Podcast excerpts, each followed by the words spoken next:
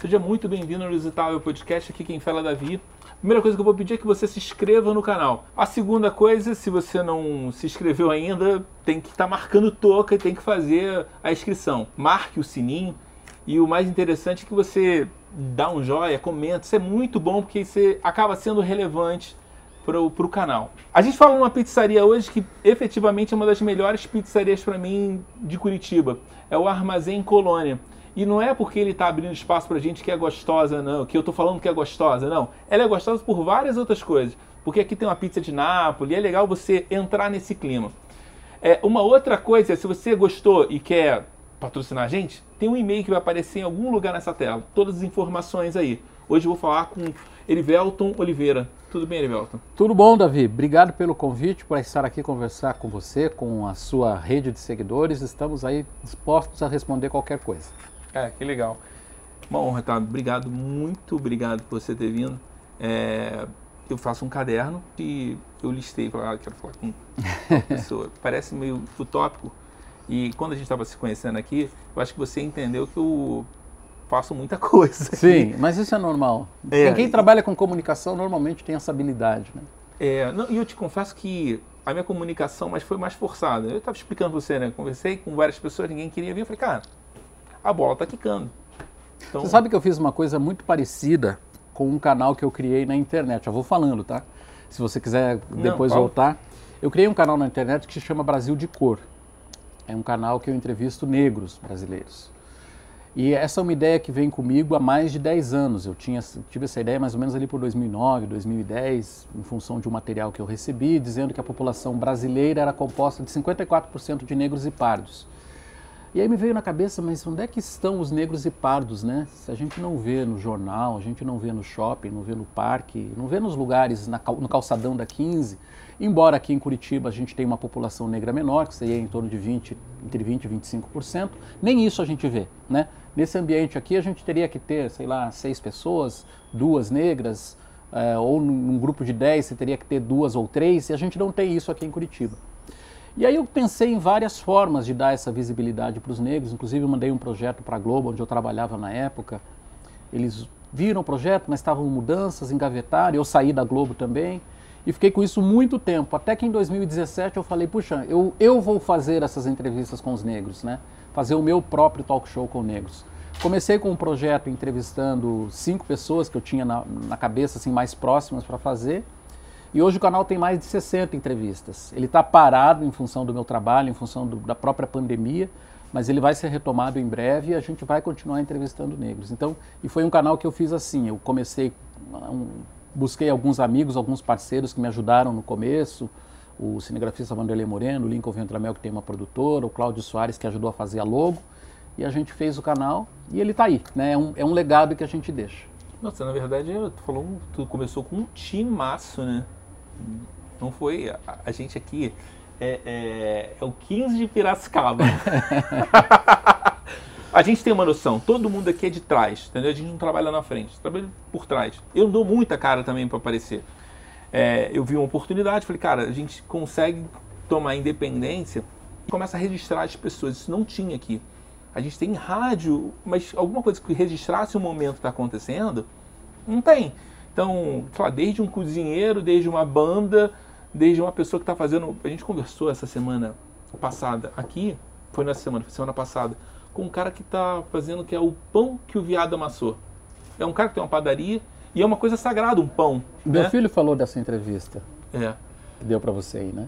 É, e aí a gente vai. Não, ainda, ainda tá sendo editado, mas a gente já falou que vai ser, já, já fez algum, alguns teas, enfim efetivamente é isso, é, é documentar o que está acontecendo na cidade.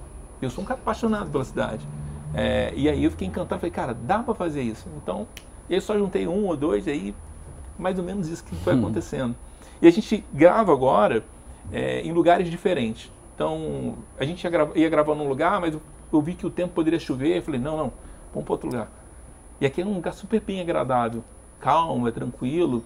Então, por isso que eu trouxe você aqui. Se a gente tiver verão, inclusive, o ambiente é ótimo, né? Sim, sim. É, o ar livre, tem várias é. mesinhas aqui do, ar, do lado de fora. De janeiro legal. a fevereiro, então, quentinho, então tem umas coisas que são bem favoráveis. Vamos lá. A... Você sempre pensou ser comunicador? Não, mas eu, eu assim, eu, eu, eu falo isso as pessoas não acreditam. Eu sou uma pessoa tímida. Eu acredito. Né? Sempre fui e sou e acho que agora com 58 anos vou continuar sendo, mesmo que eu recupere, eu não vou mais viver mais 58 anos para não ser mais tímido. Né? Mas eu sou uma pessoa tímida, é, a minha natureza é tímida, mas eu sempre escrevi bem, desde criança, desde as primeiras redaçõezinhas, aquela coisinha de escrever é, historinha, eu sempre escrevi bem. Quando eu estava ali pela sexta série, mais ou menos, uma professora minha chamada Claudete, a gente fazia muita redação, é, quando a gente começa isso na minha época, né? A gente tinha as matérias que você fazia texto para teatro e fazia uma pecinha, enfim. E a professora de português chamada Claudete disse para mim: Puxa, você escreve tão bem, você devia trabalhar com isso, ser professor de português, ser jornalista, alguma coisa nesse sentido. E eu fiquei com aquela informação. Mas aí eu fiz, eu continuei estudando, fiz o meu segundo grau técnico no Colégio Estadual, fiz edificações no Colégio Estadual, trabalhei com isso durante cinco ou seis anos na área técnica, né? Então, teoricamente, a minha formação, pelo que eu estava estudando, eu deveria fazer engenharia civil ou arquitetura, né? Não sei qual é a relação, mas existe alguma relação entre arquitetura e comunicação. Na hora de decidir fazer a matrícula, eu fui buscar lá nos meus, meus registros. O que, que eu vou fazer? Vou fazer arquitetura, vou fazer engenharia civil, psicologia era uma outra área que me interessava, mas eu me lembrei lá dos, das conversas que eu tive com os professores, e falei, puxa, também podia fazer uma coisa ligada à comunicação, né? E fiz o primeiro vestibular para comunicação, não passei no primeiro, até porque eu tinha, além de estar no quarto ano de, de edificações, eu estava no quartel também, então foi um ano que, é, se eu passasse, teria sido um milagre. Mas no ano seguinte eu fiz vestibular, passei na federal e cursei comunicação. E a partir do momento que eu entrei na faculdade, eu falei, é, esse é o caminho, né? Então já faz aí 35 anos que eu me formei, 39 desde que eu comecei a faculdade. Acho que não, não, não errei o caminho. É, não errei, não. Acho não. Com certeza não errei o caminho. É engraçado, você falou que é tímido, né? É, eu também sou. Efetivamente, eu sou para algumas coisas. Tem coisas que me travam, né? Mas sempre quando eu tenho algum problema que me trava, eu lembro de um amigo especial. Cobrar pessoas é muito ruim para mim. Aí eu lembro de um amigo meu que ele cobrava muito bem. Eu vou, vou, como é que ele resolveria esse problema? Aí eu vou lá e, e resolvo esse problema. É engraçado, né? Porque a gente acaba criando é uma capa É, eu, eu, por exemplo, eu não tenho timidez para apresentar um telejornal, não tenho timidez para falar com pessoas, para falar no plenário, enfim. Mas eu sou tímido, por exemplo, e essa é uma dificuldade que eu tenho, que eu tenho que tive que me virar nos 30 nas campanhas. Eu já fiz três campanhas políticas, né? Mas é só falar. E para mim é muito difícil chegar numa pessoa que eu não conheço e dizer: Oi, como é que é o seu nome? Seu nome é Davi? Davi, eu sou candidato a tal coisa, queria que você votasse em mim. Cara, isso é muito difícil para eu fazer. É muito Para namorar era fácil? Ah, namorar você você você fica com medo de chegar e tal e tal, mas eu tive uma vida relativamente normal assim nessa área. Cara, mas, eu sou tímido. Mas assim, foi não é aquela coisa de ver, olhou e já está chegando, não. Né, uma aproximação, um amigo que conhece e aproveitar uma oportunidade, enfim. Eu, eu tenho amigos meus que chegam no lugar, olha e vai, né? Eu não, não sou assim. Né? Não era assim, né? Eu sou muito tímido, cara, para algumas coisas. Então as pessoas falam assim, não, você vai falar. Não, para algumas coisas eu não. Não rola, né? Não rola, não tá, talvez não é a minha vibe. Quando é com muita certeza, aí eu vou. Eu acho que talvez é eu acho que às vezes é medo de tomar não, né? Tu fica, é, ah, seguramente. Pensa, ser é. rejeitado, fazer é. feio. Mas é interessante o não, né? A vida é mais não do que sim. Sim, o não, o não às vezes ele é mais, ele é mais é, construtivo do que o sim, né? É. É difícil sair um sim, né? Em tudo, tudo. É, emprego. Tem uma prima minha que ela falou que, que procurar emprego é a pior coisa que tem. Ela falou assim, pô, é humilhante. Eu falei, por quê? pô, tem que às vezes fazer coisas absurdas para tentar mostrar que você é, é, bom naquilo, né? É engraçado isso.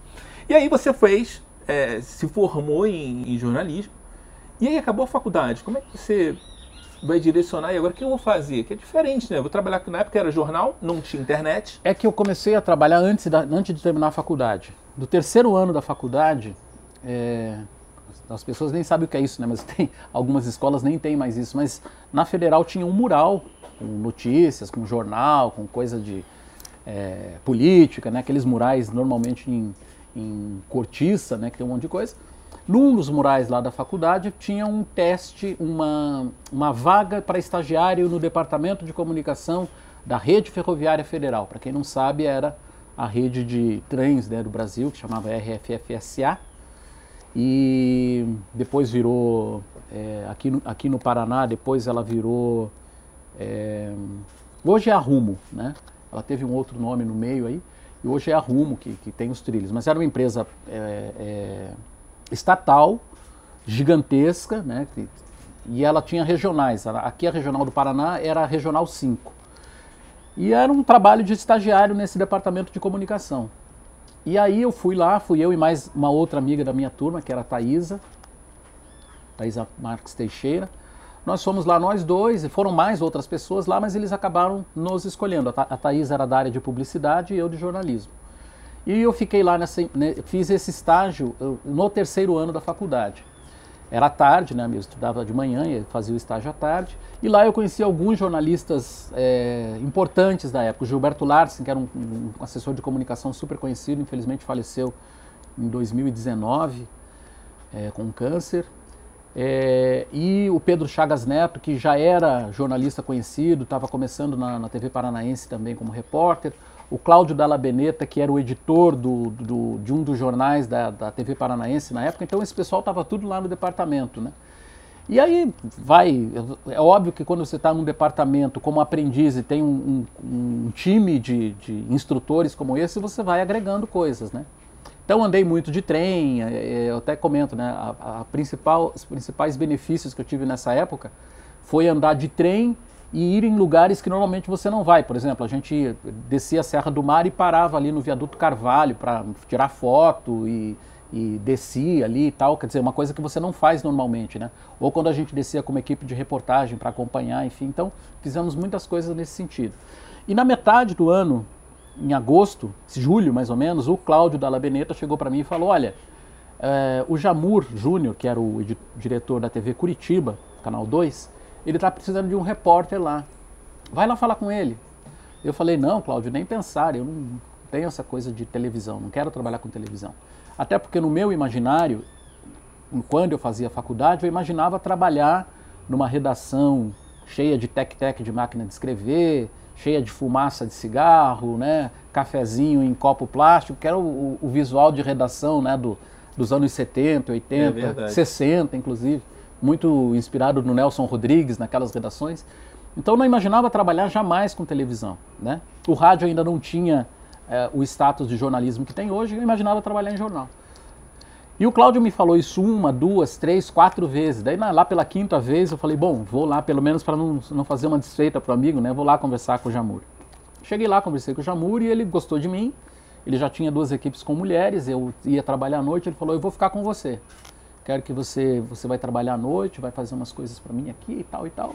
E assim eu comecei, é, sem ainda ter tido, eu ainda estava fazendo telejornalismo na faculdade, mas sabia quase nada, né? praticamente nada. E aí, como eu ia trabalhar à noite na TV Curitiba, eu continuei no meu estágio à tarde e a faculdade de manhã. Nossa, e assim, e assim eu fui tocando. Daí no final, terminou o meu estágio no final do ano. E no final do ano, também em dezembro, a TV Paranaense, o chefe de reportagem, me ligou, dizendo: Erivelto, você pode vir aqui para conversar com a gente e tal? Eu falei: Nossa, o que, que querem comigo, né? E eles possivelmente devem ter visto uma ou outra reportagem minha, ou alguma indicação e me convidaram lá para fazer férias na TV Paranaense. E eu fiquei na dúvida, porque eu estava registrado na TV Curitiba, já ganhando meu dinheirinho tranquilo.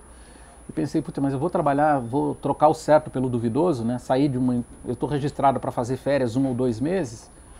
Mas aí pensei assim também, bom, também se, se for para ser, melhor que seja na, na, na, melhor rede de televisão, que tem as melhores equipes, os melhores salários, do que né, ficar lá dois, três meses e sair. E topei o desafio. Fiquei três meses fazendo férias na TV Paranaense. A TV Paranaense era a RPC? É a RPC. É que ela foi mudando de nome. Ela foi Rede Paranaense de Televisão, era TV Paranaense, Canal 12, depois Rede Paranaense de Televisão, depois Rede Paranaense de Comunicação. Mas sempre foi a Globo? Sempre foi a, sempre foi a Globo. Entendi. É, e aí comecei a trabalhar na, na, na, RPC como repórter, aí aquele repórter que faz buraco de rua, missa, coisas do gênero, e fui. E aí sim a minha, a minha vida na comunicação, não que ela começou ali, né?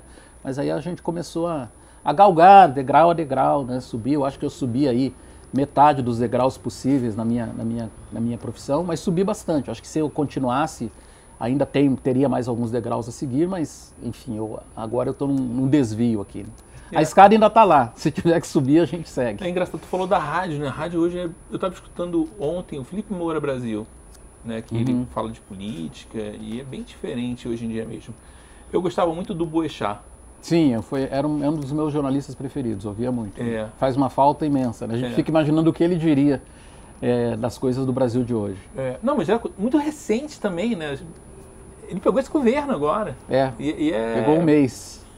Ele era fantástico. Eu sinto muita falta dele. Sinto de escutar. E lá no Rio, quando dava 9 horas, ele tinha um jornal sim, do Rio. Sim, eu, eu, era... eu ouvi às vezes, porque é, a, hoje a tecnologia permite, né? Eu tenho o aplicativo da Band, daí eu ouvia muitas vezes Não, ele no Rio. E, e, ele era muito diferente da televisão. Ele era muito mais. Nem, nem ácido, mas é uma coisa que a gente gostava. Sim, cara, sim. esse cara compra muita ideia. E ele foi embora e todo mundo virou uma. Ele é uma referência, né? Seguramente, uma referência que eu acho, é, quer dizer, não é que eu ache, não, não existe um outro jornalista hoje com, como ele. Existem alguns é. parecidos ou com algum estilo. Na própria Band News eles não conheci, conseguiram substituir o Boechat à altura, né? Eu também achei então, que não. Porque é, é, é, aquele tipo de pessoa realmente insubstituível. Mas é a vida, né? É. A coisa mais fantástica da vida é essa coisa que você não sabe quando é que você vai, então você tem que viver o presente. Exatamente. Essa coisa de pandemia é mais ou menos isso. Então, você vive o presente porque o futuro eu não sei. Uhum. É, eu acho que é o melhor ensinamento que a gente pode ter referente à pandemia, que é viver mais o presente, viver que você possa ser agradável, porque esse momento pode acabar você não tendo mais nessa né, oportunidade. É, a pandemia abriu muitos olhos às pessoas, né? Eu perdi é, um, um, amigo meu da época do estadual, inclusive, ele era negão também, um pouco mais alto do que eu, e todo mundo achava que a gente era irmão, mas não, não tínhamos nada de, de, relacionamento familiar. Mas, e é um amigo assim, passaram-se desde a época que eu estava do estadual, em 1981, 81 que a gente saiu, quer dizer, são 40 anos, né? De vez em quando a gente se falava por rede social, por telefone, por WhatsApp, vamos fazer aquele encontro, vamos reunir a turma, vamos e tal de repente ele morreu de Covid. A gente não, não fez o encontro que a gente ia fazer esse ano. Porque esse ano a gente iria completar os 40 anos de, de turma, enfim, e acabou não, não rolando porque a Covid o levou antes. Então é assim, né? A vida é um, é um sopro, como se costuma dizer. É a minha idade. Efetivamente é um sopro, a gente tem que viver um momento. Eu acho que é muito disso, a gente vê o presente agora e curtir o máximo que a gente tem. Né? É, que a gente não sabe mais ou menos como é que vai ser o amanhã. Mas engraçado, aí você, de repórter, é, que começou a pegar vários buracos que eu que é o faz tudo, mas o que está pintando. E aí como é que você vai para uma bancada? É um mega desafio, né?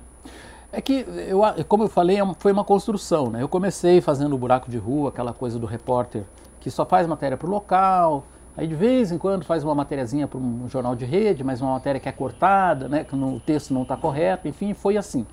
Eu tive um momento específico, inclusive eu, eu, eu devia ter uns 4, 5, talvez até um pouco mais anos de TV, e estava me sentindo meio assim, preterido, né?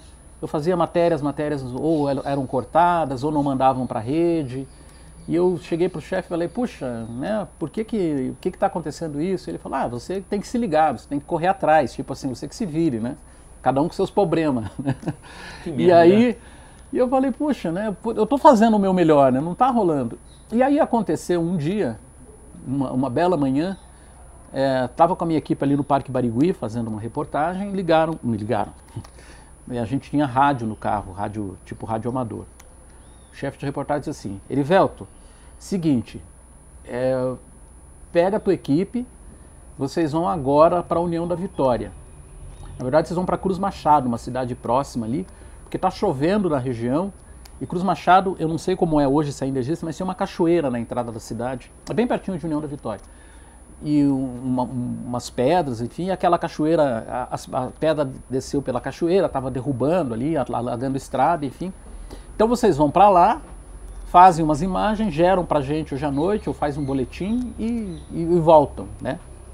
Só que aconteceu que não foi uma chuvinha qualquer, né? Foi uma, foi uma das maiores enchentes da história de União da Vitória, a segunda maior enchente da história da cidade. Então nós fomos num dia, chegamos lá. É, é preciso explicar isso que é, foi uma outra época, né? Estou falando em anos é, anos 80 ou comecinho dos anos 90, quando a gente não tinha telefone celular, para você gerar uma reportagem você tinha que gerar dos cabos da companhia telefônica, tinha que ser é, em tempo real. Você tinha que levar a moto, tinha uma coisa de moto, levar fita, né? É, levar, era uma fita, você tinha que é. gravar, é, gerar um material da fita, e a fita você tinha que passar a fita no tempo real, então, então tinha tudo isso. Nós chegamos lá, fizemos as imagens de Cruz Machado e fomos gerar de União da Vitória.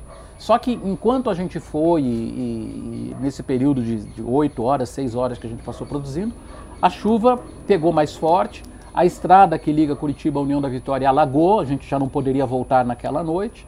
E aí o rio começou a subir, subir, subir. Resultado, no dia seguinte, ligam para a gente, ao Jornal Hoje, que é uma reportagem aí da, da, da enchente na, na, região. Eu fiz a reportagem e daí fiz para o Jornal da Globo. E aí ali fiquei, durante três dias, era, eu era o único repórter dali da região. Por quê? Porque não tinha como chegar na cidade. De carro. É, aí no terceiro dia a TV conseguiu um helicóptero que aí foi, eu não lembro se foi o Sandro Dalpículo ou a Carmen Célia, um dos dois, acho que foi o Sandro. Foi, de, porque o Sandro já era um repórter de rede na época. Aí foi até lá, fez um voo e tal e tal, e, e veio colocou a matéria no Jornal Nacional. Mas isso de, levou três dias. Nesse período, eu estava lá nadando literalmente de braçada, né? Fiz é, entrada ao vivo, enfim, várias entradas. Quando terminou essa, essa enchente, eu voltei para Curitiba Aí eu já voltei com né, o repórter que cobriu a enchente de União da Vitória. O pessoal já me... Caiu para cima, né? Caí para cima, o pessoal já me conheceu. e aí comecei, a, né? No Jornal Hoje, principalmente, abrir espaço. Depois, durante, eu acho que uns dois anos, eu fui repórter exclusivo do Jornal da Globo. Um projeto que a Lilian Vittib, não sei se vocês lembram que ela foi apresentadora, mas ela, ela pediu pela gente nesse projeto, eu e a Maria Celeste, nós éramos os dois. Então foi esse período. E aí quando eu estava né, na, numa fase é, para ser um dos repórteres de rede do Jornal Nacional, que foi em 90 e, final de 98, começo de 99, a, gente, a TV começou com o projeto do Paraná TV, que é, hoje é o Meio Dia Paraná, enfim, ou Boa Noite Paraná, mas na época era o projeto do Paraná TV, que mudou completamente a forma da gente fazer o jornalismo. Porque o jornal ele era apresentado por não jornalistas, não era feito todo pelo departamento de jornalismo e tal. Quando o Paraná TV entrou, mudou tudo isso. Só que teve um planejamento, teve um, um é, projetos pilotos para fazer isso, enfim. E eu acabei sendo convidado, depois que eles fizeram alguns testes com outro apresentador, mandaram para o Rio de Janeiro, que tudo passa pelo Rio, né, pelo, pelo crivo do Rio. Eles viram e acharam assim, pô, o jornal tá legal, as matérias estão legais, o cenário tá bacana e tal e tal, mas tem muita novidade. Vocês não podem entrar com uma apresentadora que não é de Curitiba, com um apresentador desconhecido e tal, as pessoas precisam identificar o jornal. Aí eu fiz o teste, uma, fiz o piloto, enfim, mandaram para o Rio, falaram, agora está muito legal, Erivelto é a cara do Paraná, é um repórter é, conhecido, experiente e tal e tal, e aí virei o repórter, virei o apresentador do Paraná TV. Que legal. Aqui, aqui eu tinha... troquei, né? Eu troquei, troquei a possibilidade de ser repórter, vou continuar sendo repórter da rede, para ser apresentador. É, é legal, né? E aqui tinha problema? Tampavam você ou não? Não, tipo, como, como tampava? Ah, às vezes o que acontece é, às vezes você está numa empresa que é uma disputa muito grande. É, e aí, de repente, a pessoa, não, ele não, é outra pessoa. Até tem uma, um crivo de outra pessoa que vem de outra cidade que não tem nada não, a ver. Não, eu, eu não passei por esse crivo. Eu, pelo contrário, né? Como eu já eu, eu passei a ser um repórter conhecido, fazia realmente muitas reportagens, chegava a fazer às vezes 12, 15 reportagens por mês, né? Que é quase é, três, duas, do, do, um, um, são 22 edições de jornal por mês, alguns jornais, tipo o Jornal da Globo, eu fazia 15 matérias por mês, então realmente eu aparecia muito. Então assim, eu já não tinha mais esse problema, eu já Entendi. era um repórter conhecido e tal. Houve, houve sim é, uma pessoa que foi barrada, ela não foi barrada. Mas de mas... repórter para âncora, existe uma disputa, né? É, não, mas é que é, o que aconteceu é que eu joguei meio sozinho, né? Porque tinha um, um, jornalista que o, que o diretor queria que fosse o apresentador, ele era editor, e esse que o, que o Rio achou que ele era, ele não que ele fosse ruim, mas ele era desconhecido, e as pessoas mudando de canal não iam reconhecer ali a Globo, tinha muito aquela, essa coisa, sim, né? Sim, é. é. Os outros dois eram o próprio Sandro, que estava na rede e não, não, tá, não tinha interesse em sair, e o outro era o Idenilson Perim, que foi um repórter super bom também, da mesma época minha, mas o Perim tava, não estava mais querendo ficar em Curitiba, ele estava de mudança, queria sair aqui do Paraná. E aí também disse não, ele foi, não, não lembro se ele foi pro. Ah, não lembro se ele foi para São Paulo, mas enfim, ele acabou indo depois para Manaus, voou. enfim, voou, né? Então eu fiquei sozinho, porque as opções que eles tinham eram essas, e era para ser um homem, né? Então eu disputei mais ou menos sozinho. Mas teve essa coisa de barrar uma, uma jornalista por ela ter um visual. Não, que é uma menina super bonita, super competente, hoje brilha por aí e tal. Mas um, um, um dos, dos, dos das pessoas que vieram né, para fazer o negócio, ah, mas essa menina não tem um problema, assim. E aí eles ficaram meio com o pé atrás e não, não chamaram ela. Ela ia fazer alguma uma, uma atividade e acabaram descartando ela em, por outra. Mas eu realmente não tive problema. É. Engraçado, né? Do estagiário, é, depois de pro temporário, é engraçado, né? Como é que a, a vida muda bastante, né? Sim, sim. É, quando a gente pensa que tudo pode ser ruim, não é, entendeu? É, é às vezes as coisas não são tão boas no primeiro momento, mas depois abre-se um caminho novo, né? É, eu, eu sou espírita, né? Tem duas coisas que eu acredito. Se você não ganha, você aprende. Pô, não ganhei, mas tô aprendendo. Se você entende mais ou menos assim, você acha que você sofre menos. Para você sofrer menos.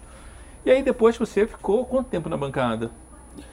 Eu fiquei de 99 até 2011. Foram 12 já... anos. Nossa, já faz? E já faz 10, 10 anos, que eu saí da bancada. Aí eu fiquei mais um ano na RPC, é, porque assim, é, eu tô, tô fazendo aqui uma conjectura, tá? O que sim, eu acho. sim, claro. Eu acho que eles, por algum motivo, possivelmente algum motivo econômico, financeiro, que a, a, a crise que a gente vive hoje na televisão, a cada semana sai um jornalista conhecido de uma, é uma empresa, ela começou ali por 2010, 2011 muito provocada pela, pela, pelo crescimento da internet, pelo surgimento do YouTube, pelo surgimento do Facebook e pelo aumento do, do, do número de, de, jogadores de game, de games, né? Então a audiência da televisão, que era lá em cima, de repente começou a cair. E, e eu defendia, na época, eu dizia o seguinte: ela está caindo agora e vai cair muito mais. Quando o Paraná TV começou, ele dava 30, 35 de audiência. Isso é uma, isso é, isso é uma loucura, né? Fica mais ou menos contando a pontuação todo dia? Todo dia tem é, é, acompanhamento minuto a minuto. Daí você, quando termina o jornal, você vai lá, avalia, vê onde perdeu, enfim. Mas é, isso, de certa maneira, na época ainda não nos, nos, causava grandes problemas, porque a gente tinha uma audiência que era realmente alta. O Paraná TV, é, a primeira edição, hoje tem uma audiência de, quando dá 10, 12, eles comemoram, né? É, e eu dizia que isso ia a, é, continuar crescendo porque a internet, as pessoas não precisam mais ficar presas num horário, num horário para ver um telejornal das coisas da cidade. Se você tem um telefone e um acesso à internet, você está vendo tudo, né? É, o Twitter então, é muito rápido. O Twitter, o, o próprio Face, as, a, as páginas né, online de, é. de publicações, enfim, eu, a, a forma de ver televisão que mudou. E eu não sei se foi por isso, não sei se foi por causa de uma economia, enfim, mas aí em 2011 é, eu saí do. Me, me saíram da apresentação do jornal. Talvez assim, a ideia fosse até me demitir, mas para não, não causar um choque de tirar um apresentador do ar, demitir um apresentador do ar, eu fiquei. É, eu fui cuidar do grupo de treinamento da TV, que é uma atividade muito legal que eu já fazia informalmente, né? mas aí eu, eu ganhei um, um, espaço, ganhei uma equipe para trabalhar com o treinamento, que foi muito bacana. É, dessa equipe de treinamento, inclusive, saiu a Luísa Vaz, que é uma repórter hoje que está em São Paulo. É, tem mais um menino do, do Esporte TV, enfim, tem uma, uma, equipe legal dessa equipe de treinamento. Mas isso durou é, quatro meses e depois eu cuidei das eleições de 2012. Fui o coordenador das eleições de 2012, que faz o quê? recebe o material que você vai usar na cobertura, pede reportagens, é, é, prepara os debates, enfim, né, que vai ter no, no, na véspera da campanha. Então o meu trabalho era, foi esse. Foi um trabalho, na minha opinião, muito bem executado, que ajudou, inclusive, a definir a eleição na cidade, porque nós não teríamos o debate. E eu insisti até os 45 do segundo tempo para que que a gente não teria por causa do número de candidatos. Nós tínhamos sete candidatos e a Globo só autorizava fazer com seis. E é, na quarta-feira a gente não tinha, não tinha nenhuma desistência, daí eu liguei para um, liguei para outro, até que eu consegui que um deles desistisse e a gente teve debate. E o debate de 2012, na minha opinião, ele foi fundamental, porque nós tínhamos três candidatos ponteando, que era o Luciano Dutti, que era o prefeito, é, o Ratinho Júnior e o Gustavo Frutti, que era o terceiro. E acabou na, na, na, no debate, o Gustavo Frutti se saiu melhor. E o Luciano Dutti se perdeu no debate. E o Ratinho foi bem, no, é, no, final das contas foram para o segundo turno o Ratinho, eu e o, e o Gustavo Frutti. E o Dutti ficou de fora. E aí, aí deu a história né, do, do, do, do Gustavo ter se elegido é, ter sido eleito prefeito em 2012. Engra engraçado isso. E o poder de convencimento, né? Que tirou É, mas aí o que eu fiz? Eu fiz uma negociação, porque era, era o Carlos Moraes esse candidato. É, a negociação é você vai estragar e a gente não é, vai ter. Pô. É, e ele estava ele tava em risco de, de, ter o registro de candidatura dele é, negado. Só que isso só iria acontecer no sábado ou no domingo, né? ou até na, na semana seguinte. Agora, a gente teve aqui recentemente né, um candidato que perdeu o registro três anos depois da campanha. Então eu falei para ele, você vai perder. Eu tô, aí eu ofereci para ele, ofereci para ele cinco minutos no jornal é, do almoço, mais dois minutos no jornal da noite, fiz umas contas e tal e tal. Daí ele acabou se convencendo. E depois falei pro chefe, né, ó, a gente vai ter debate, mas tem esse custo. Ele falou, putz, não tinha outra saída? Eu falei, não, não tinha. E agora temos que cumprir, né? Então, mas deu tudo certo, né? Foi. E aí depois que aconteceu esse debate, é, a eleição que foi em outubro, né? É, eu fiquei na TV mais dois meses, saí de férias e quando eu voltei de férias, o famoso, é, eu chamo isso de PNB, né? Plano PNB, pé na bunda do, do funcionário. É, recebi o PNB na volta das férias. Ficou chateado? Ah, cara, com certeza, né? Você imagina, eu tô há 27 anos isso numa empresa. Ano? 2012, 2013 isso aconteceu. 2013. Eu voltei das férias, mas eu já tinha uma sensação de que eu seria demitido. As pessoas já não estavam olhando para você, ficavam assim, não, não, não, te ignoravam não, no cafezinho. Não, não, não, é principalmente pela postura do chefe, do, do, do, diretor de jornalismo, pelo, pelas sinalizações que ele tinha me dado e tal. Dos amigos não, porque nos amigos foi uma comoção quando eu saí da empresa e teve abaixo assinado no Facebook para eu voltar, milhares e milhares de pedidos. A, a minha mensagem de saída teve. Na época era um absurdo, né? Hoje, hoje nem tanto, mas teve mais de dois mil comentários, enfim, foi uma, uma coisa realmente grande. Mas é óbvio que você fica muito chateado. Porque Eu você está tá num, num trabalho há 27 anos. Você está dando o seu melhor, você é reconhecido pelo seu trabalho, você é elogiado pelo seu trabalho. E ainda assim você recebe uma carta de demissão, você fica realmente muito mal. Por outro lado, eu não tive nem tempo de ficar remoendo, porque eu saí na quinta na quinta-feira da empresa. É, na sexta eu já tinha umas quatro, cinco propostas de trabalho. Que bom. E aí um, um, amigo meu, José Nascimento, não sei se você o conhece, ele, é, ele era diretor da Record na época e me chamou para. A gente já tinha trabalhado junto na RPC, ele me chamou: oh, eu quero conversar com você, quero que você vá para a Record e tal. A gente levou três meses para chegar, porque ele, ele me fez uma oferta. Eu tinha uma oferta também para ser diretor de comunicação da Câmara Municipal. Paulo Salamone me chamou para lá. Aí tinha uma possibilidade de trabalhar em rádio. Então eu fiquei com várias propostas né, na mão. Em aberto. É, em aberto. Até que eu acabei fechando com a RIC para fazer o Paraná no Ar. Eles reformularam o jornal até para me receber. E eu fiquei na RIC durante dois anos também fazendo um jornal.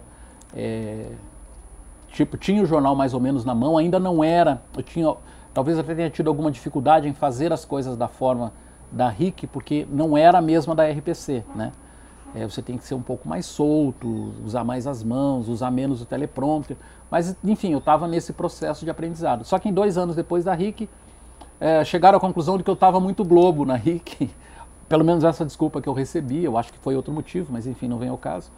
É, e aí saí dois anos depois da RIC.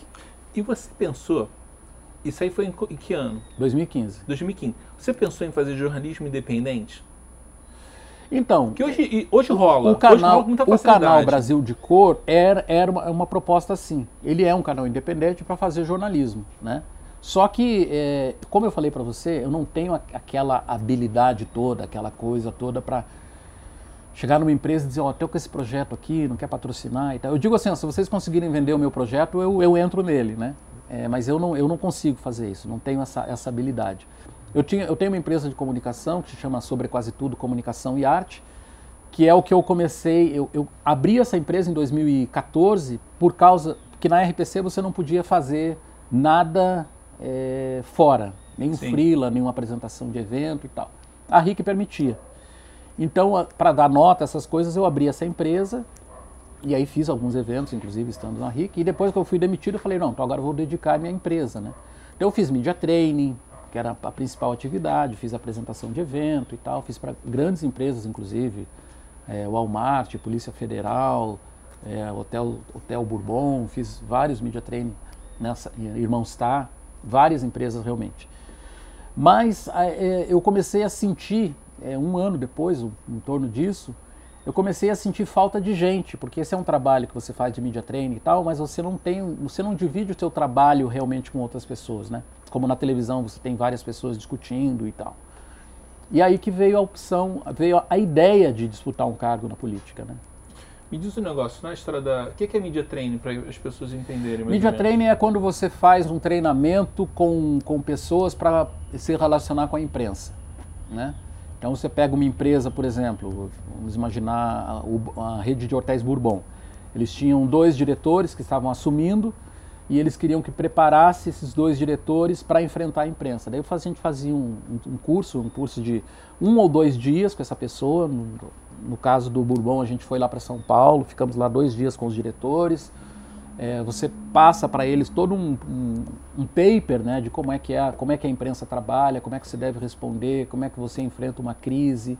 É, esse, é. é esse é um media training. É engraçado, principalmente em época que tem alguma desgraça, que é difícil pra caramba. Né? Exato. Né? A gente pode fazer media training tanto para uma pessoa quanto para um grupo de pessoas. Né? Algumas empresas é, prefer, é, me chamaram para fazer treinamento com 10, 12 pessoas.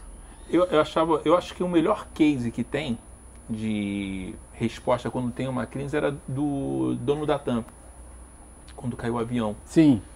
Ele assumiu as coisas, é muito difícil fazer isso, né?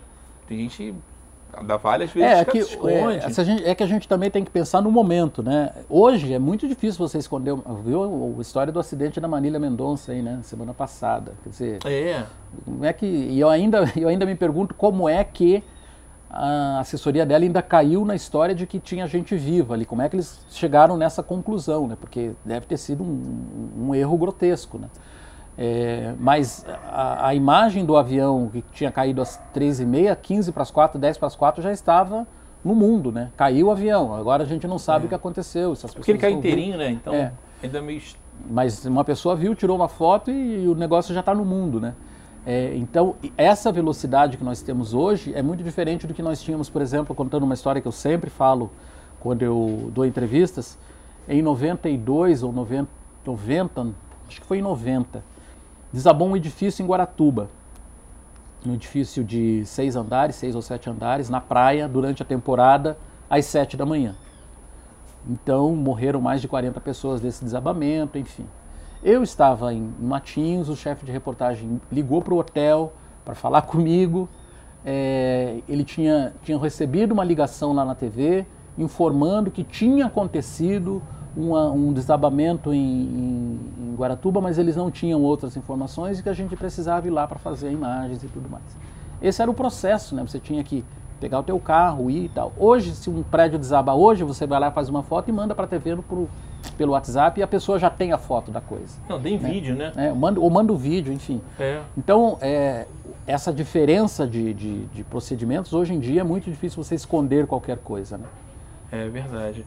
E é engraçado que o repórter, Verdade... Inclusive, se eu fosse fazer hoje um media training, é, como eu fazia em 2016, 2017, eu tenho que re, re, remanejar tudo, remodelar tudo, porque já é outra linguagem. Né? É, é, o desafio é diferente. E pelo, também pela experiência que você tem. Mas é, é interessante é, é, a história do jornalista, né? porque o jornalista, ele não está no fato. Nunca está no fato. Né? O repórter está, né? O repórter também não, porque geralmente aconteceu alguma coisa, ele vai para lá. Mas ele tem que desenhar a história de forma que ele não sabe o que aconteceu, mas é muito interessante. Sim, você tem que contar a história que você está vendo. E vai pegando pedaços. O máximo de isenção possível, pegando pedaços, recortando e, fe e é. É. é. um processo que é difícil para você explicar né, para uma pessoa que não tem habilidade, que as pessoas perguntam, tá, mas como é que você sabia disso? Como é que você sabe o que você vai gravar? Como é que você não erra? A gente erra muito para fazer claro. uma, uma erra, erra, erra para não entrar. Né? Mas é engraçado, bater um carro, mas como bateu? Quem bateu? Quem é o culpado? Não é só quem bate atrás que é o culpado. Eu acho engraçado porque uh, o, a Globo tem algumas normas que eu entendo até, né? Mas às vezes aquela coisa assim, o suspeito é, de ter matado fulano. Não, você sabe já que o cara já matou. Então, mas ele ainda não é acusado. Então fica aquela coisa de usar a palavra suspeito. Mas algumas coisas as pessoas não. No caso da, da, da por exemplo, né? Suspeita de ter matado os pais. Não era suspeita, ela tinha confessado já que tinha matado, enfim. É. Mas, é, então, é, é essa questão da, da que você falou da. da... Aqui chegou água aqui. Opa! É porque você fala mais do que eu. que é difícil. Cara, você que é mais tímido. Na verdade, eu falo pra caramba. E eu falo mais, eu, eu sou o cara que edita algumas coisas. Eu tava percebendo que eu tava cortando as pessoas. Cara, mas é, é, tudo novo pra gente. Mas é uma conversa, né? E aí eu vou entendendo, falo, pô, eu tenho que fazer isso, tem que emagrecer, tem que cara, começa a ter uma visão 360 completamente diferente. Fala, desculpa, o que chegou a água. Não, eu estava eu tava dizendo que, que o que você falou em relação a, a a gente narrar uma história sem necessariamente estar lá? Eu acho que não, porque o, o repórter, na, numa redação, o repórter é o único que esteve pelo menos no local do crime, né? no local onde a coisa aconteceu, na cena. É, ele é o mais então, fresquinho é o mais, também. É, é, o cara que está mais fresco. Em alguns ali. casos ele está ali na hora, né, mesmo. Quando tem essas passeatas, essas coisas todas, o repórter está lá e ele vai reportar aquilo que ele está vendo, né? O problema é que hoje, né, é, quando depois que se que entrou esse esse negócio chamado telefone celular na história, do smartphone a partir de 2010. A partir de 2015, smartphone que faz vídeo, faz áudio, faz transmissão ao vivo, faz tudo. Então você tem hoje muitos ângulos na mesma história, né? Você é, pode, é verdade. você consegue fazer uma reportagem hoje, fazer um telejornal com imagens que você recebe do telespectador, das pessoas que estavam lá. Então, muitas das coisas você tem que fazer um filtro de como é que você vai mostrar. Né? O avião caiu? Caiu. É verdade. É, caiu por quê? Bom, porque você vai, vai esperar uh, o relatório técnico, mas o avião caiu, partiu no meio. Isso, isso, é, isso é óbvio. Então, essas informações você pode usar. As pessoas morreram na hora do acidente. Sim, morreram no acidente. É, teve, as equipes de busca fizeram. Então, às vezes você está o que aconteceu muito nesse acidente, né, o que acontece muito, e nós fizemos algumas histórias assim no Paraná TV, é que você tem uma imagem e 15 minutos para ficar falando em cima daquela imagem. Então, isso é o que eu sempre falo para os meus amigos. É, ué, aqui é o Boa Noite Paraná. É Boa Noite Paraná e Meio Dia Paraná. Não, tem outro também, é Bom Dia Paraná também. É, o Bom, é, o Bom Dia Paraná nunca mudou de nome. é, eu, esse é o mesmo jornal. Tá, eu, eu, eu vou botar referência com a Globo porque eu não tenho televisão, eu assisto a Globo Play. De manhã cedo é bom que você tenha uma noção. E aí, tem uma coisa engraçada. A, o cara cai de moto. O cara fica assim uns 10 minutos e o cara filmando aquilo ali. Aí filma pro outro lado, não sei o quê. No Rio já é outra dinâmica. Então é uma cidade aí, tá passando helicóptero. Olha, vai ser não que. Invadiu, o morro foi invadido, tiroteio em outra coisa. É outra dinâmica. Eu falo assim, gente, vocês não têm noção como aqui é tudo mais calmo. Né? O cara cai de moto e fica 10 minutos, o cara filmando, filmando, trabalhando. Não, mas isso é um fenômeno novo, tá? Isso é, um, é, é, isso é um estilo mais record até de fazer jornalismo. Quando eu digo, por exemplo, de você ficar com uma imagem é, por exemplo, a gente teve uma rebelião de presos em, na, na prisão aqui de Piraquara. Né? Uma, foi inclusive acho que num dia das crianças, a gente tinha preparado do telejornal, tinha um, um auditório, a gente tinha preparado, é, planejado receber crianças ali, fazer uma coisa assim. Super leve, Aí né? estoura uma rebelião. Nós começamos com a imagem da rebelião. Estamos mostrando ao vivo imagens do, do presídio de Pinhais, onde agora há pouco começou uma rebelião de presos. Nós não temos todas as informações, mas os presos estão na parte de cima é, do prédio. Alguns deles estão armados com estoques feitos com, matéria, com talheres, enfim, enfim, enfim. É, eles estão com a cabeça coberta e tal e tal. E aí, nesse, em duas pessoas ou em uma pessoa, você vai recebendo mais informações do teu ponto, né, o ponto eletrônico, das pessoas vão dizendo para você, ó, o governador já disse que tal coisa. Daí você repete, ó, então como a gente falou, estamos acompanhando a rebelião no presídio de Pinhais, os presos estão na parte de cima da, da cadeia.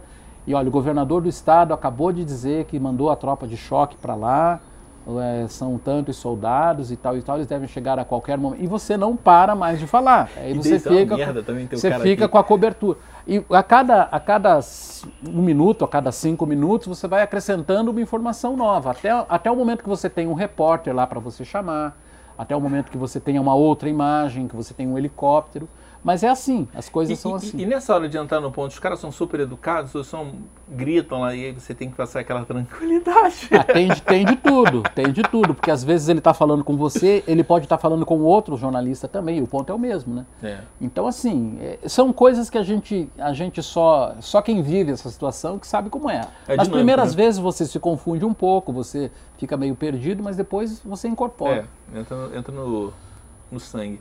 E diz uma coisa, e aí depois que você começou a trabalhar com você fez um trabalho para política exatamente quando você fez até o primeiro debate, né? É, isso estimulou para que você possa estar sendo vereador hoje? Não, é, a política, eu sempre cobri política na, na, televisão, né? Eu cobri a Assembleia, cobri a Câmara Municipal, fiz debates aí, acho que em, pelo menos uns 15 debates para pre, prefeito, em várias cidades do estado, enfim, era uma, uma coisa normal. Mas se você me perguntasse em março, eu saí em maio de 2015 da RIC. Se você me perguntasse em abril de 2015, você quer ser político? Eu ia dizer de jeito nenhum. Eu sou jornalista, quero continuar no jornalismo para o resto da vida. Foi uma questão de, de momento, como eu falei para você. Eu comecei a perceber que eu estava sentindo falta de fazer o que eu fazia, nem, nem na época da RIC, mas na época da RPC, de fazer a coisa comunitária, de ajudar as pessoas, de correr atrás, sabe? Mostrar uma coisa e achar uma solução. E eu cheguei à conclusão de que na política talvez eu conseguisse fazer isso. Né? Por isso eu saí candidato em 2016. Não fui eleito em 2016, mas assumi o mandato como, como suplente em 2019 e não saí mais. Né? Em dois, fiquei em 2019 2020 acabei disputando a eleição no ano passado e conquistei a vaga daí sem necessidade da, de passar pela suplência. Mas aí eu fui, eu, eu não, não fui, eu continuo descobrindo na política e todos os dias a gente chega lá, formas da gente ajudar as pessoas. Chega todo tipo de, de pedido para você. Alguns você consegue atender, outros você não tem nem como começar o atendimento, mas todas as pessoas que, que procuram um gabinete, que procuram uma, uma, fazem uma pergunta, elas têm uma resposta. Isso é uma coisa assim, tipo, é, compromisso de todos. Eu, eu não sou um cara de ficar pegando no pé, mas eu pego no pé quando uma pessoa diz para mim assim, Puxa, você falou comigo na semana passada, me prometeu que ia dar um retorno há 10 dias e tal, e não me deu esse retorno. Aí eu chamo a pessoa que eu, ó, eu falei com a pessoa que eu te passei essa informação e você não correu atrás. Isso é raro acontecer, mas às vezes acontece. Então a gente tem esse compromisso, né? Isso vai desde as pessoas que pedem para colocar uma lombada na frente de casa, as pessoas que pedem para cortar uma árvore. Então a gente diz, olha, a legislação é essa, a gente vai tentar, com tais e tais e tais órgãos, vamos esgotar a, a negociação. E as pessoas ficam muito agradecidas disso, porque muitas, às vezes, muito, em 70% dos casos, o problema é resolvido. Com uma coisa muito simples, às vezes, um telefonema para um 56, uma conversa com uma secretaria, enfim, você consegue resolver. Outros casos demandam um pouco mais de tempo, mas você também resolve. E tem aqueles que às vezes ou não é da alçada do vereador ou precisa de de dinheiro para fazer e não tem, enfim. Mas é, esse foi o motivo pelo qual eu fui, eu me interessei que a política podia me ajudar. É, ou eu ajudar na política, né? ajudando as pessoas a desenliar nós na vida. Tem muito problema? Tem, tem, tem problemas, a gente, a gente tem demandas lá. É, eu acho que desde o começo desse ano agora não estou lembrado do número, mas acho que são mais de 150 pedidos de alguma coisa. E a gente já atendeu é. 60%, 70%. Se tem, se tem problema, tem solução. Sim. É que o problema, por exemplo, ó, é uma, pessoa, uma mulher que tem um filho, uma filha de dois anos e que vai começar a trabalhar e precisa de uma vaga de uma creche. Isso é um problema que as pessoas ligam para o gabinete para tentar resolver. Daí a gente tem que explicar o seguinte: olha, a gente infelizmente não tem como furar a fila da creche, porque se eu furo a fila para você, eu vou prejudicar uma outra pessoa. O que você é tem que, que fazer? Errado. Você tem que fazer um cadastro perto da sua casa ou tentar uma creche numa outra, num outro bairro. Eu sei que é difícil de você ir para outro bairro, mas tem vaga numa, numa creche mais próxima. E às vezes as pessoas dizem: "Ah, eu não sabia que tinha na, no, que uma, eu tenho uma creche que é na esquina da minha casa, mas tem uma a um quilômetro que eu acho que eu consigo". Então, às vezes, só pelo fato de você abrir, dar a oportunidade, abrir o leque de oportunidades para as pessoas, você já deixa as pessoas satisfeitas. Então é, é isso, vaga de creche, é, é, problema de falta de material em escola, é, violência, é, é, ação da Guarda Municipal. Agora a gente teve muitas ações da AIFO, né? Que na, que é na AIFO? pan- na pandemia. A AIFO é Ação Integrada de é, Ação Integrada de Fiscalização. Sigla grande. É, é, é, a- é, a- é um- uma força-tarefa que reúne é, fiscalização, guarda municipal, polícia militar, é, vigilância sanitária. Então eles visitam vários restaurantes, lanchonetes e tal. E a- como a gente tem o decreto da já, já, não, já, não, já não temos mais né, as medidas da pandemia, elas foram revogadas por enquanto. Mas durante a pandemia, se chegasse num bar, tivesse cheio de gente, gente sem máscara Entendi. e tal e tal, a AIFO fecha o estabelecimento, dá multa, Multa. enfim, é um- uma coisa assim. Mas a gente recebeu muita reclamação da ação deles. É, imagino. É ruim para todos os lados. O que eu ia falar era sobre a solução. Se você tem um problema, você tem uma solução. A gente pelo menos busca uma solução. Não, mas então, se, se o problema, se é um É problema, que tem às vezes a solução. não é nossa. Se ele não tem solução, não é um problema. Isso é filosofia budista. Não, às vezes a solução não é nossa. Porque Não, mas você tem- dá, você ó, dá caminhos das pedras, é, esse sim, é o caminho. Sim, sim. É, isso é bem complexo, né? Eu imagino, deve ter muita gente que deve pedir muita coisa Por exemplo, uma reclamação que é super comum e agora mais ainda, né? IPTU. Cara reclama, poxa, meu IPTU veio com 300 e 200% de aumento no IPTU, é um absurdo e tal e tal. A gente diz o seguinte, olha, você pode contestar. Ah, mas eu já contestei. Você pode contestar de novo. Ah, mas e daí? E daí, se você perder de novo, você ainda pode recorrer ao Conselho de Contribuintes, que é um, um colegiado que vai julgar o teu problema e tal e tal e tal. Aí sim eles vão dar um veredito sim ou não. Você, se derem não, você perdeu mesmo, vai ter que pagar. E é muito comum, né? As pessoas dizem É. assim, ah, puxa, estou pagando muito no, no meu IPTU. Mas a gente ficou muito tempo sem corrigir a- o valor da- da- dos imóveis aqui, né? E aí, a partir do momento que começou a corrigir, em 4 ou 5 anos, o- você chegou quase ao valor do, do venal do imóvel para fazer esse cálculo. Entendi. Então, assim, é- é, problemas não, não faltam. É, né? não, total, imagino. É engraçado isso. Uma vez, é, não foi aqui. Eu tinha uma. Olha só que coisa louca.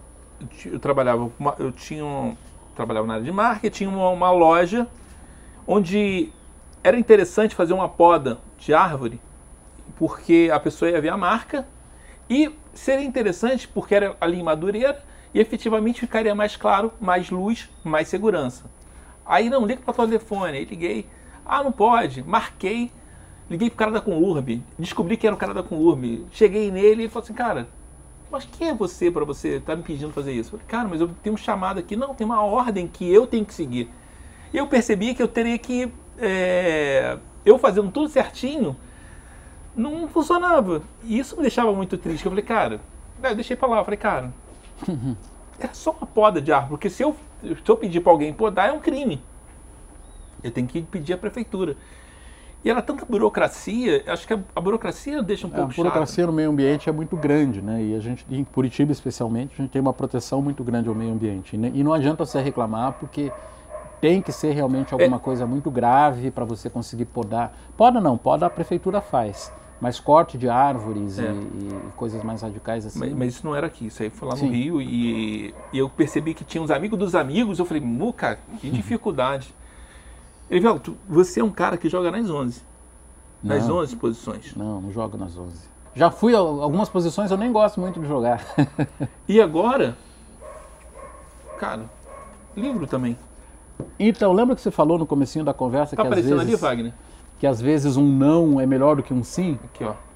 É, esse livro, é, o resultado de, de eu ter chegado nesse livro e um outro que eu escrevi também, é, só que esse aí ele está sendo ele está sendo vendido na livraria da Vila em Curitiba, ele está sendo vendido também por e-mail ou ele está sendo entregue de graça.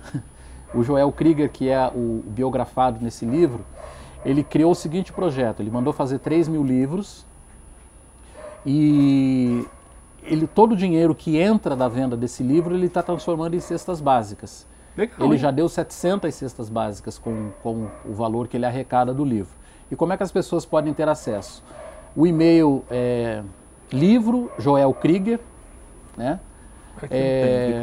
Joel Krieger é Joel Krieger, Krieger com K-R-I-G-E-R, arroba gmail.com. Você manda um e-mail nesse endereço dizendo assim, olha, eu quero receber o livro.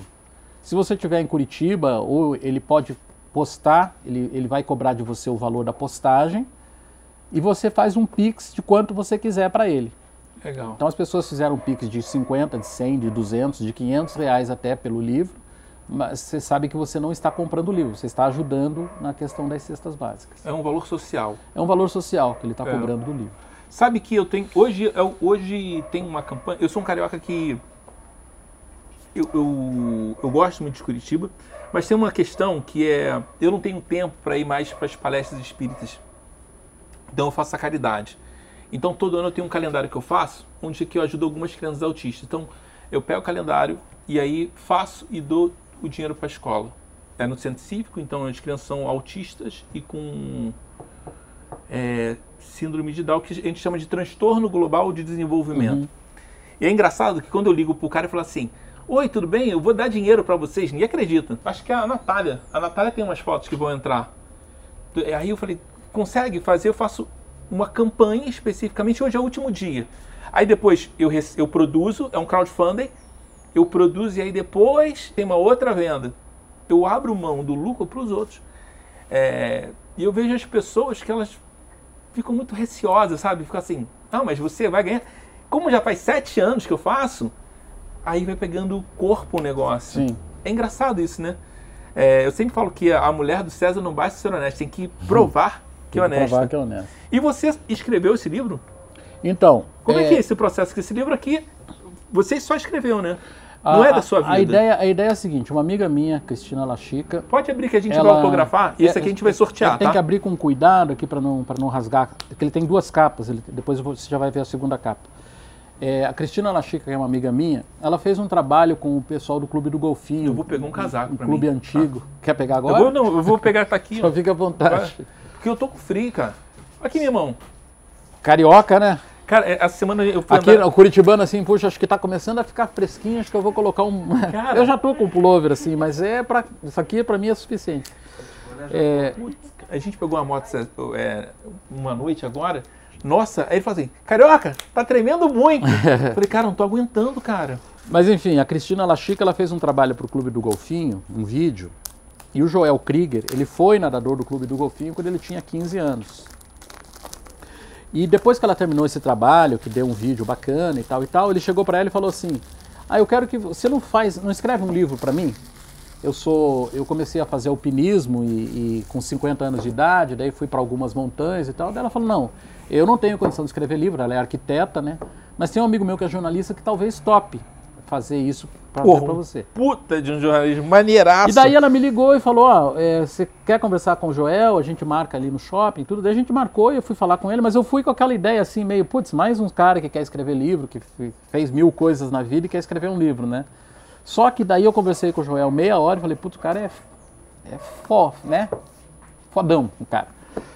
E aí combinei com ele, a gente acertou e eu falei para ele, ó, eu escrevo sem problema, só assim, a gente vai ter uma reunião por semana de duas horas é, durante, sei lá, oito meses, um ano, para gente, para você me contar tudo que você fez, né? Separa as fotos e tal, e assim a gente foi fazendo. Isso foi em 2018. Eu comecei em 2018, terminei de escrever o livro em 2019, a gente ia lançar em janeiro, fevereiro de 2020, daí veio a pandemia. E ficou parado em 2020 a história. No final do ano eu falei, Joel, a gente precisa fechar o nosso livro. A história já está fechada. Mas vamos atualizar colocando alguma coisa da pandemia, então. Fazer um último capítulo da pandemia e a gente lança o livro no começo de 21. E foi o que aconteceu. A gente escreveu mais um capítulo. Falei que ele tinha duas capas, né? Então ele é tem verdade. essa capa azul aqui, que é. Deixa eu ver aqui. Wagner, Suba, nade, corra, pedale e aproveite a paisagem. E daí tem um pôster do Joel nos pontos onde ele esteve. Só para a gente citar aqui, eu falei que ele começou a escalar montanhas aos 50 anos, né? Ele foi fazer um trekking no Everest. Trekking é uma caminhada que você faz até o acampamento base. E daí ele, depois de algum tempo, ele começou a se encantar pelas montanhas. Ele entrou naquele desafio dos sete cumes, que você escala é, o, o, maior cume de cada continente. Daí ele teve no Aconcagua é em 2010, loucura, né? é teve no Monte Vinson aqui na Antártica em 2018, ele foi já três vezes para o Everest, vai de novo o ano que vem. Ele quer, ele quer porque quer subir o Everest, ele está com 67 anos. Eu estou botando a maior fé que ele vai conseguir. É, Tem que reforçar o plano de saúde. Ele teve no, no, no Carstens em 2013, que é o ponto mais alto da Oceania. É, aqui ele fazendo triatlo em Florianópolis, já teve no ponto mais alto da América do Norte. Enfim, ele já fez os seis cumes, só falta o Everest. E aqui tem ele no Canal da Mancha, que é a travessia que ele tenta também, já, já fez a travessia em equipe. E ele vai tentar o Canal da Mancha em 2024, 2023, 24. Quando que vem a Everest. E 24, o Canal da Mancha, que é a última oportunidade que ele tem por causa da idade. E daí ele fez esse capítulo final aí sobre, sobre a pandemia, que ele fala do, do, da, das consequências da pandemia para o esporte e tal. Então é um livro bem atualizado. É um livro que tem. As histórias são curtas, né? Letra grande. A letra não é tão grande, não, sabe? Não, mas dá para ler. É, não, mas dá para ler tranquilo. E é um livro que ele tem 430, quase 440 páginas, mas no final aqui tem as fotos que estão bem legais, uma diagramação bem bacana. E é um livro com uma leitura fácil, sabe? Não é complicado para ler, não. E aí, esse foi o primeiro livro, e eu escrevi também o livro de um empresário aqui de Curitiba, chamado Salomão Soifer, que ele é genro do jo... ele é sogro do Joel. E tá em casa, então, quando né? eu terminei o livro do Joel, e ficou um livro bonito, né? Realmente é um livro bonito. Tava... Não, ficou lindo. Ele foi lançado essa semana na Livraria da Vila, aqui em Curitiba. Está lá na livraria. Onde é que é a Livraria da Vila? No Pátio Batel, que é um dos shoppings do Salomão Soifer, que é o sogro do Joel. Mas foi uma, aquela coisa do network, né? Ele viu o livro do Joel, gostou muito e entrou em contato comigo e disse: "Escuta, você escreve o livro para mim? Eu tenho, eu tenho a minha, a, eu já tenho algumas coisas escritas que eu contratei uma pessoa para escrever, mas não deu certo. Já fazia oito anos que ele estava esperando pelo livro dele. Nossa, isso aí. E a pessoa não conseguiu escrever. Eu falei para ele, não, vamos conversar e tal. Aí ele me passou o material que ele tinha. Eu gravei também com ele algumas conversas, enfim, e, e terminamos o livro esse ano. Só que o caso do livro do Salomão, ele não colocou o livro à venda, ele está fazendo só distribuição dirigida. Né? Entendi. Mas é um livro bem bacana, assim, também, que, mas infelizmente não tem exemplares à venda. Eu estou tentando convencer ele a, a, vender porque é uma história muito bacana. Ele é um, uma pessoa que começou uh, aos sete anos de idade, ele perdeu o pai com sete anos e começou a vender, é, a juntar sucata para vender, depois começou a carregar mala na rodoviária de quem chegava em Curitiba, depois começou a fazer é, troco em, no, no Jockey Club para quem jogava. Ele sempre se virou, né? Até que ele virou um empresário na área de, de, de comércio, com uma joalheria, e depois começou a, a, construir, a incorporar imóveis, e aí construiu Legal. o Shopping Miller, construiu o Pátio Batel, construiu o Miller Joinville. Ele é dono hoje de quatro shoppings do Brasil, é o dono da empresa que faz o, o, a estrutura de turismo das Cataratas, é, do Parque da Tijuca, do Parque do, o aquário do Rio de Janeiro é dele, o Aquarrio é dele. É, ele está agora no aquário. É, é, o Grupo Cataratas, né? É o Grupo Cataratas, mas eles têm nomes diferentes. Acho que tem Cataratas um, lá no Rio, acho que é Tijuca. E ele é. cuida também de Fernando de Noronha. Agora eles pegaram o zoológico.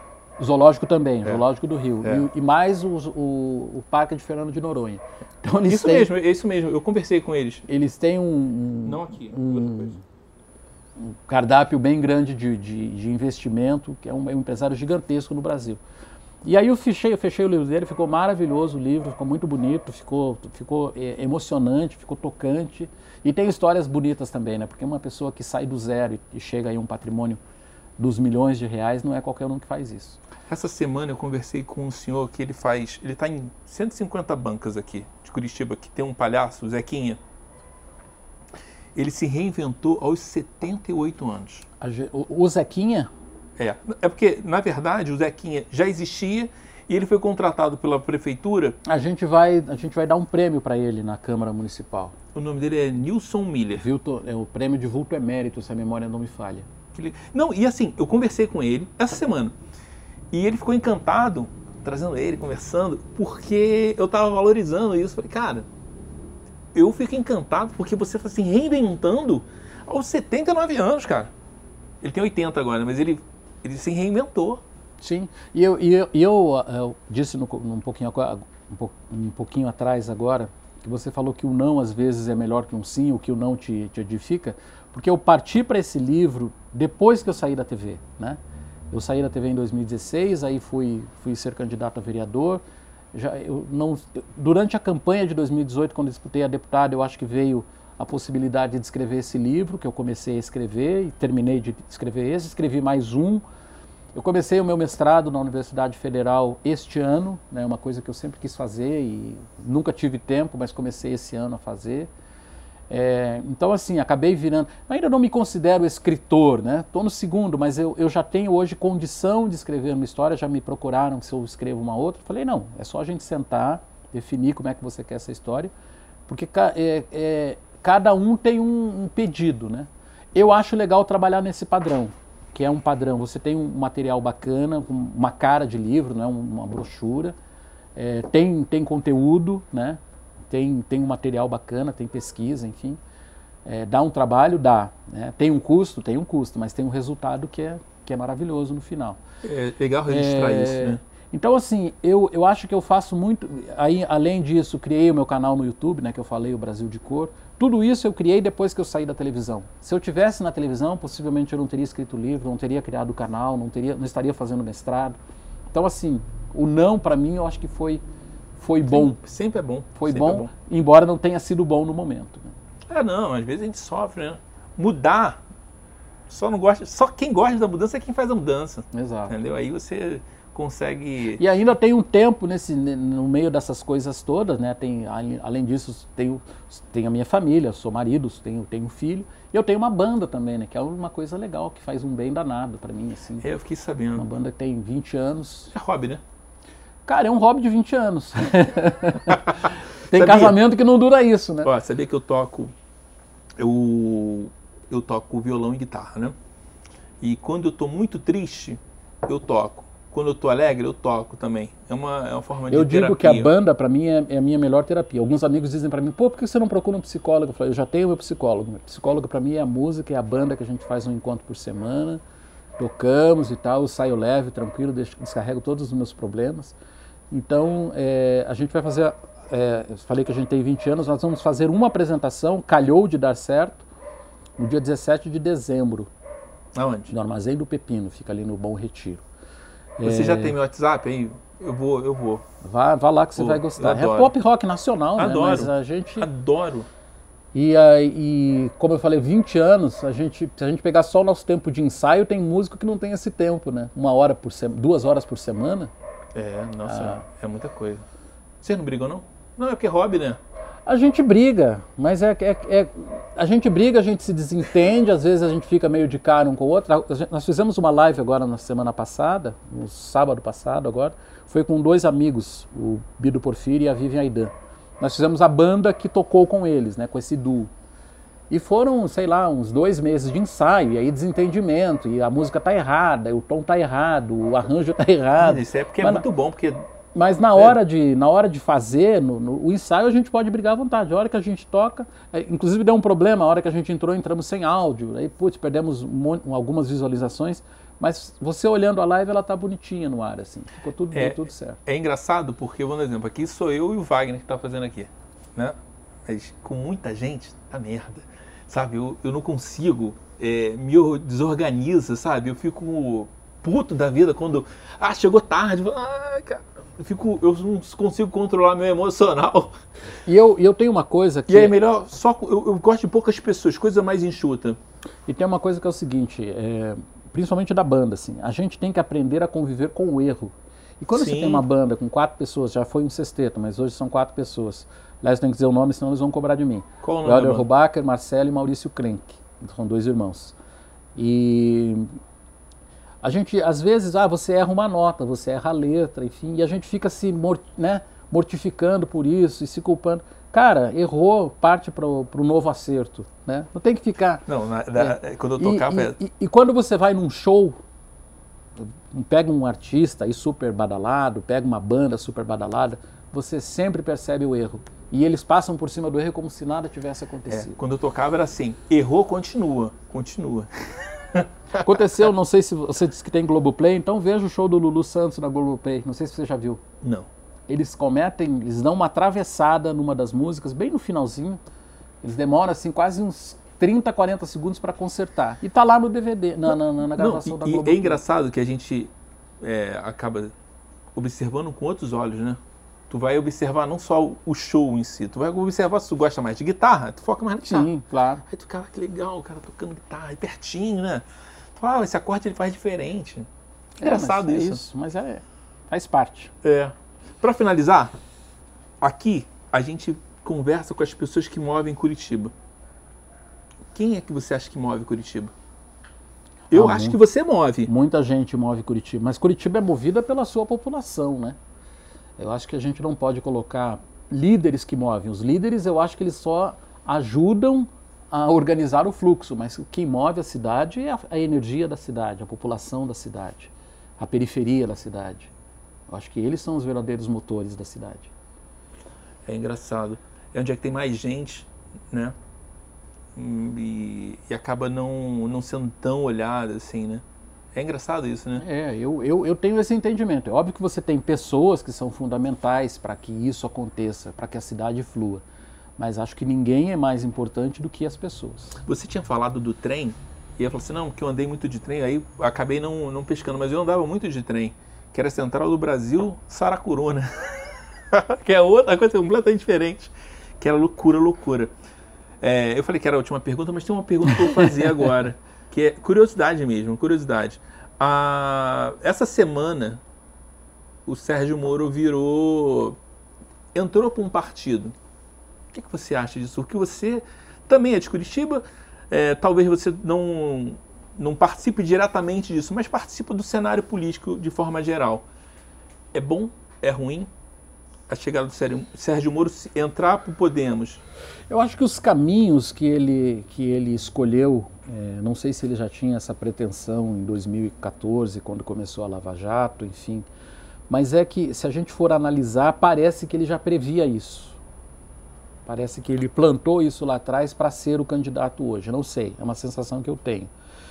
É, mas o que eu entendo é o seguinte: para dar certo o projeto de Sérgio Moro, ele vai ter que convencer é, 50% do eleitorado mais um. Né?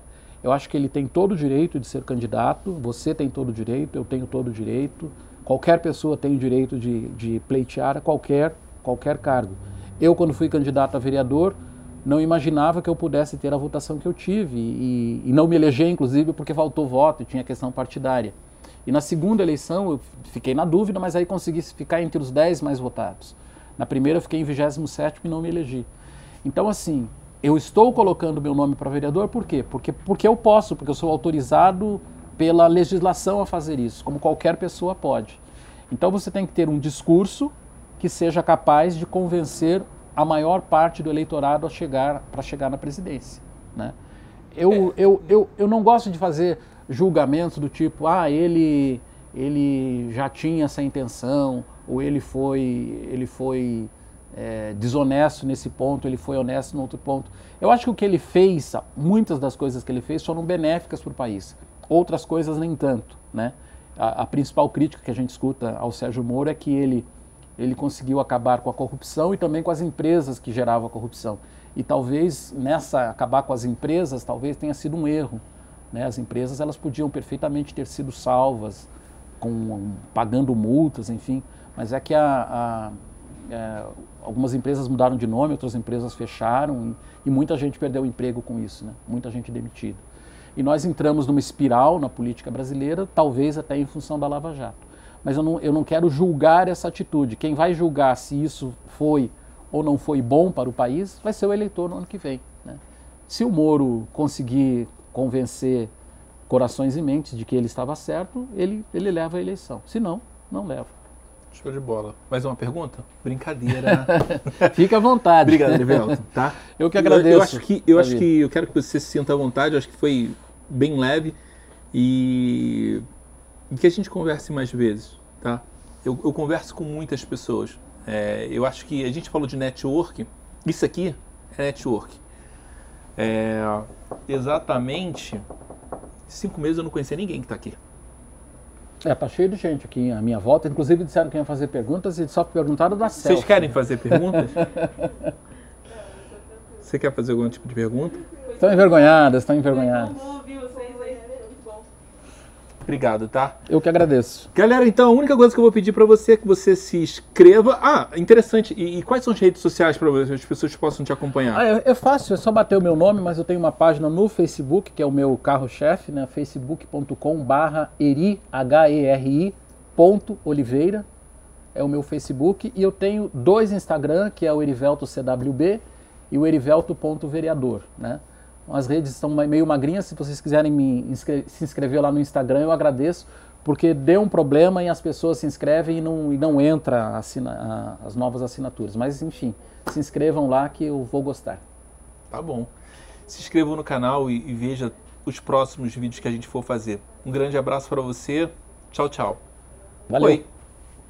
Gostou? Obrigado, foi, foi tranquilo. Eu acho que leve, né? Eu acho que foi leve quer de novo? Quer bater a mão? Quer, ela ah, quer tá. que bata a mão de novo.